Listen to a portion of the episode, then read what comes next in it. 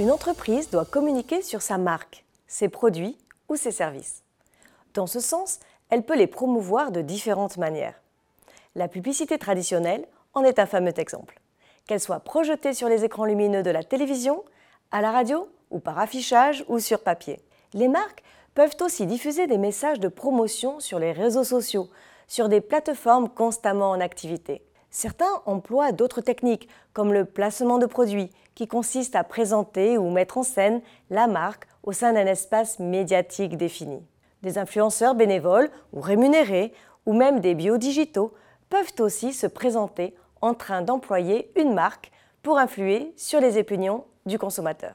Parmi toutes ces techniques plurielles et tant d'autres, pour construire l'image de la marque et augmenter sa valeur émotionnelle, il existe aussi le développement d'actions de communication, également nommée activation de marque. Il s'agit d'une technique qui consiste pour l'entreprise à créer des micros ou grands événements au sein desquels la cible va participer pour mémoriser la marque et renforcer alors sa relation avec elle. Des actions de communication en marketing expérientiel permettent d'ancrer les valeurs de la marque dans la mémoire du consommateur. Pour créer des actions de communication, la marque doit concevoir des actions motivantes avec la participation volontaire du consommateur pour marquer son souvenir par le biais de sentiments positifs ou marquants et souvent pourvoyeuses d'émotions nouvelles. Dans cette méthode d'activation de marque, qui relève principalement des sciences de gestion et qui présente des actions de communication, le consommateur doit être, vous l'avez compris, le sujet de l'action. Il doit participer de manière authentique en étant en mouvement et en faisant travailler tous ses sens.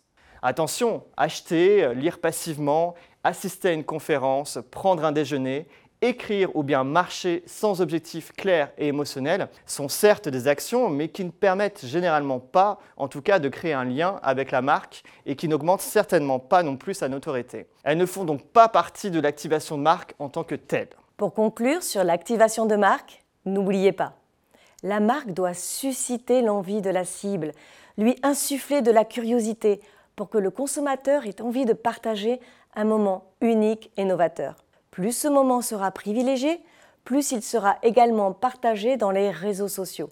Le consommateur qui aura vécu un moment extraordinaire aimera lui-même reposter cette expérience en symbiose totale avec la marque. N'attendez plus, activez votre marque, engagez vos consommateurs dans vos actions.